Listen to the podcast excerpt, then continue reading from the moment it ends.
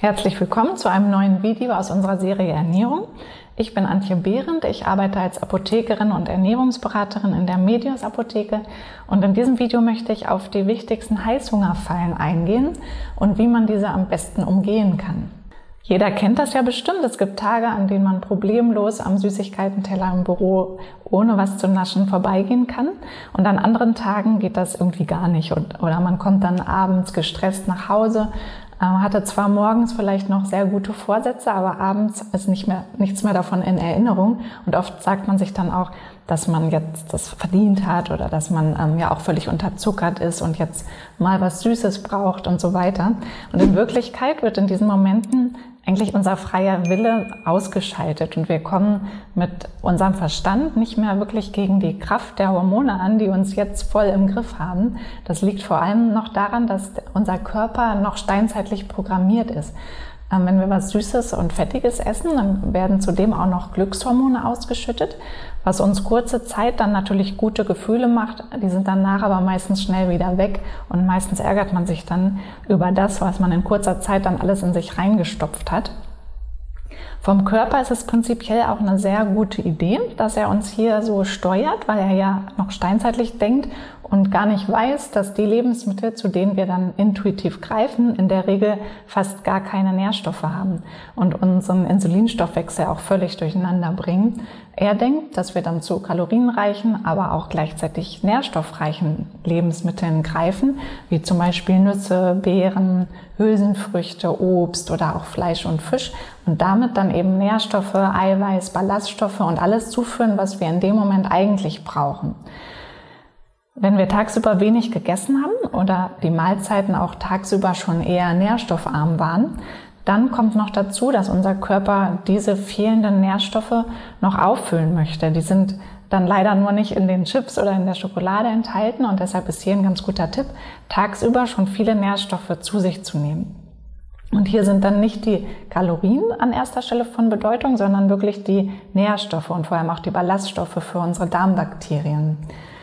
Und auch der sogenannte Proteinhunger kann hier greifen. Protein ist ja ein Baustein von fast allem in unserem Körper, nicht nur von der Muskulatur und ist überlebensnotwendig, muss also über die Nahrung zugeführt werden, weil wir bestimmte Aminosäuren als Bausteine der Proteine gar nicht selber herstellen können. Wenn man dann den Tag über zu wenig Eiweiß zugeführt hat, führt das dann zum sogenannten Proteinhunger.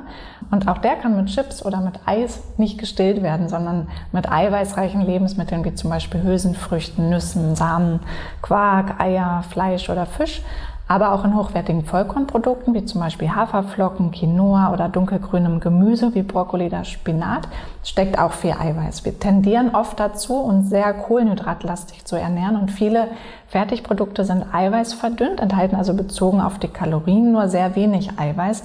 Und dazu zählt sogar Zuchtlachs, der sehr viel Fett, aber nicht viel Eiweiß pro Kalorien enthält oder auch verarbeitete Fleischprodukte, die sehr fettlastig sind. Ein Trick, um den Proteinhunger nicht zu bekommen, ist deshalb schon im Laufe des Tages den Tagesbedarf an Eiweiß annähernd abgedeckt zu haben. Wer nicht genau weiß, wie hoch sein Bedarf ist, der kann ganz grob sein Körpergewicht einfach in Gramm nehmen und das als Tagesziel verwenden. Oder für Sportler oder auch wenn man Körperfett reduzieren möchte, dann ruhig das 1,5-fache Körpergewicht in Gramm oder für Kraftsportler sollte das dann ruhig die doppelte Menge sein pro Tag. Und dazu kann man dann entweder Ernährungs-Apps ein, das in Ernährungs-Apps eingeben, was man am Tag einfach so isst und schauen, ob man da schon im richtigen Bereich liegt. Meistens reichen da auch so ein bis zwei exemplarische Tage schon aus und dann bekommt man auch schnell ein Gespür für die richtige Eiweißmenge. Eine andere Möglichkeit wäre noch, dass man auf den Packungen schaut, wie viel Eiweiß pro 100 Gramm entsprechend in den Lebensmitteln enthalten ist. Das ist nur etwas schwieriger, weil zum Beispiel Gemüse gar keine Verpackung hat oder äh, auf der das dann steht. Ähm, und die Angabe ist bei vielen Lebensmitteln dann auch auf das Trockengewicht bezogen. Das heißt, wenn man zum Beispiel Linsen kocht, dann saugen die sich ja noch mindestens um das anderthalbfache mit Wasser voll, sodass der Wert auf der Verpackung dann eigentlich entsprechend sich reduziert. Oder bei Fleisch ist es umgekehrt, da entweicht dann Wasser beim Braten, sodass der Wert sich dann erhöht. Deshalb ist es einfacher, wenn man diese Ernährungs-Apps nutzt. Da gibt es zum Beispiel Food Database oder Yasio, die sind ganz gut. Und um nicht in die Heißhungerfallen zu tappen, ist es außerdem sehr hilfreich, wenn man den Insulinspiegel so ganz grob versteht. Ich gehe da jetzt nicht so sehr ins Detail, sondern erkläre das nur so, wie ich denke, dass es schon ausreicht, um seinen Körper und die Hungergefühle besser zu verstehen. Für viele wird das auch gar nichts Neues sein, aber ich erlebe das also fast täglich in der Ernährungsberatung, dass einige doch noch, das einfach doch noch nicht so auf dem Schirm haben. Also Insulin kann man sich so als das Chefhormon im Stoffwechsel vorstellen und sobald wir etwas essen, was Kohlenhydrate enthält, steigt unser Blutzuckerspiegel an, woraufhin dann Insulin ausgeschüttet wird und dieses bindet dann nach einem Schlüssel-Schloss-Prinzip direkt an die Körperzellen, wodurch die sich dann öffnen und dann kann der Zucker, aber auch die Nährstoffe aus der Mahlzeit vom Blut in die Zellen aufgenommen werden. Das ist erstmal ein ganz, ganz wichtiger Mechanismus, um die Nährstoffe an die richtige Stellen im Körper zu bringen. Ähm, die Probleme kommen dann eigentlich erst, wenn das häufig über den Tag verteilt passiert und zu große Mengen an einfachen Kohlenhydraten gegessen werden, weil wir dann ständig erhöhte Insulinspiegel haben. Und eine Nebenwirkung vom Insulin ist, dass die Fettverbrennung gestopft, gestoppt wird, so dass sich ähm, das nicht besonders gut auf unser Körpergewicht langfristig auswirkt und vor allem auf den Körperfettanteil und letztlich auch eine der Hauptursachen für Übergewicht, Fettleber oder auch für andere Erkrankungen ist. Und auch Typ 2 Diabetes kann auf diese Weise entstehen, weil die permanente Überflutung mit Insulin dazu führen kann, dass die Rezeptoren auf den Zellen nicht mehr so gut auf das Insulin reagieren. Dadurch bleibt der Blutzuckerspiegel dann länger erhöht und es wird immer noch mehr Insulin ausgeschüttet und so weiter. Und dann kommt man in einen richtigen Teufelskreis und schlimmstenfalls kann dann der Körper irgendwann auch kein Insulin mehr produzieren. Und wir müssen es dann eben uns spritzen, damit der Blutzuckerspiegel nach einer Mahlzeit gesenkt werden kann. Worauf ich aber in Bezug auf den Heißhunger hinaus wollte, ist, dass wenn wir größere Mengen einfacher Kohlenhydrate essen, also Kuchen, Weißbrot, Toast oder Nudeln, Kartoffeln, weißen Reis, Süßigkeiten und so weiter, dann führt das zu einem sehr hohen Anstieg des Blutzuckerspiegels, so wie es eigentlich von der Natur aus überhaupt nicht vorgesehen war. Und anschließend fällt der Blutzuckerspiegel dann so stark ab, dass wir in eine Unterzuckerung kommen. Und ähm, diese wiederum sendet uns jetzt das Signal, dass wir schnellstmöglich etwas Süßes essen müssen, damit der Blutzuckerspiegel eben wieder ansteigt. Und jeder, der schon mal gefastet hat oder eine ketogene Ernährung durchgeführt hat, der weiß, dass diese Heißhungerattacken beim Weglassen von einfachen Kohlenhydraten gar nicht erst entstehen. Deshalb ist Fasten oder auch Intervallfasten auch eine ganz oder auch eine ketogene Ernährung ganz hilfreich dagegen. Aber man kann natürlich nicht immer fasten und Intervallfasten ist vielleicht nicht für jeden das Richtige und eine ketogene Ernährung ist für viele dann auch mit sehr vielen Restriktionen verbunden. Ähm, man kann aber ähm, diesen extremen, ähm, diese extremen Blutzuckerschwankungen auch ganz einfach vermeiden, indem man einfach viel mehr Ballaststoffe isst, also vor allem Gemüse, Hülsenfrüchte, Obst, Nüsse und Samen oder auch Kleie.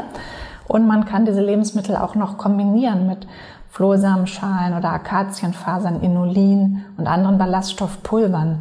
Ballaststoffe aus ganzen pflanzlichen Lebensmitteln regulieren den Blutzuckerspiegel nach unten und sorgen auch dafür, dass er flacher ansteigt und auch nicht so schnell wieder abfällt, sodass der Zucker und die Nährstoffe dann über einen ganz langen Zeitraum nur langsam ins Blut abgegeben werden. Da, das ist auch immer ein ganz guter Tipp für alle, die abnehmen möchten. Einfach ungefähr 30 Minuten vor einer Mahlzeit ein großes Glas Wasser und mit darin quellenden Ballaststoffen zu trinken. Am besten wirkt meiner Erfahrung nach ähm, Flohsamenschalenpulver, aber auch ganze oder geschrotete Leinsamen können hier ganz gut eingesetzt werden. Ganz wichtig ist dann aber, dass man immer viel dazu trinkt, ähm, damit äh, sie dann durch die Quellwirkung nicht stopfend wirken. Also am besten so ein bis zwei Gläser Wasser einfach nachtrinken und dann ist man da oft auch schon sehr gesättigt bei der, nächsten, bei der darauffolgenden Mahlzeit und isst dann meistens etwas weniger. Und außerdem steigt der Blutzuckerspiegel dann nicht ganz so stark an. Und genau nach diesem Prinzip kann man es sich auch erklären, dass ein Kuchen ohne Beeren den Blutzuckerspiegel viel stärker ansteigen lässt und für spätere Heißhungerattacken sorgen kann, als derselbe Kuchen, aber zusammen mit Blaubeeren oder mit anderen Beeren, obwohl ja dann insgesamt sogar noch mehr Zucker gegessen wird. Und das kann man sich, das kann man halt alles messen und man geht davon aus, dass zum, Beispiel, zum einen die Ballaststoffe, aber auch die sekundären Pflanzenstoffe in den Beeren Blutzucker regulierend wirken. Ein Stück Kuchen oder auch andere süße Sachen sollten aus dem Grund möglichst eher direkt nach dem Essen, also nach einer Mahlzeit gegessen werden und nicht zwischendurch, zwischen den Mahlzeiten. Dann helfen die Ballaststoffe aus der Mahlzeit den Blutzuckerspiegel zu regulieren und man hat zwischen den Mahlzeiten dann auch mal die Chance, dass der Insulinspiegel wieder sinkt und die Fettverbrennung dadurch dann auch wieder ablaufen kann.